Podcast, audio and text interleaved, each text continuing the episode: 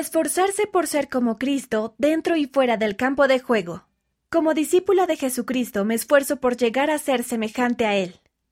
Por Caroline Esplin. De joven, jugar al fútbol me daba confianza y felicidad.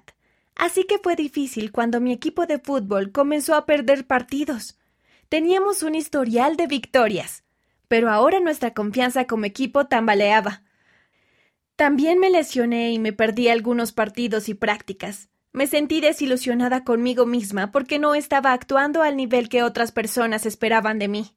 Una noche, antes de un partido, los entrenadores me dijeron que pondrían como titular a una compañera en lugar de a mí. No me sorprendió, pero me sentí desanimada. Esta compañera de equipo y yo competíamos por la misma posición en el equipo y habíamos desarrollado una rivalidad tácita y poco amigable. Mientras veía cómo se esforzaba mi equipo, noté que retiraron del partido a la compañera que jugaba en mi lugar. Salió del campo y se veía muy decepcionada. Sentí la impresión de hablar con ella. Me acerqué y le ofrecí algunas palabras de aliento. Ella se sorprendió porque no habíamos sido amigables la una con la otra antes.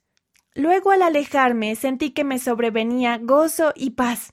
A partir de ese día no fuimos rivales, sino amigas. Aprendí que incluso en el fútbol puedo esforzarme por seguir el ejemplo del Salvador. Como deportista no puedo controlar las lesiones, el tiempo de juego, las victorias o las derrotas, pero puedo controlar mi actitud y cómo trato a los demás. El ejemplo del Salvador siempre puede ayudar y yo puedo escoger seguirlo. Llegar a ser discípulos de Cristo siempre requerirá trabajo arduo, sacrificio y compromiso. Pero cuando nos comprometemos a seguir a Cristo, hay más paz, gozo y propósito en la vida. La autora vive en Colorado, Estados Unidos.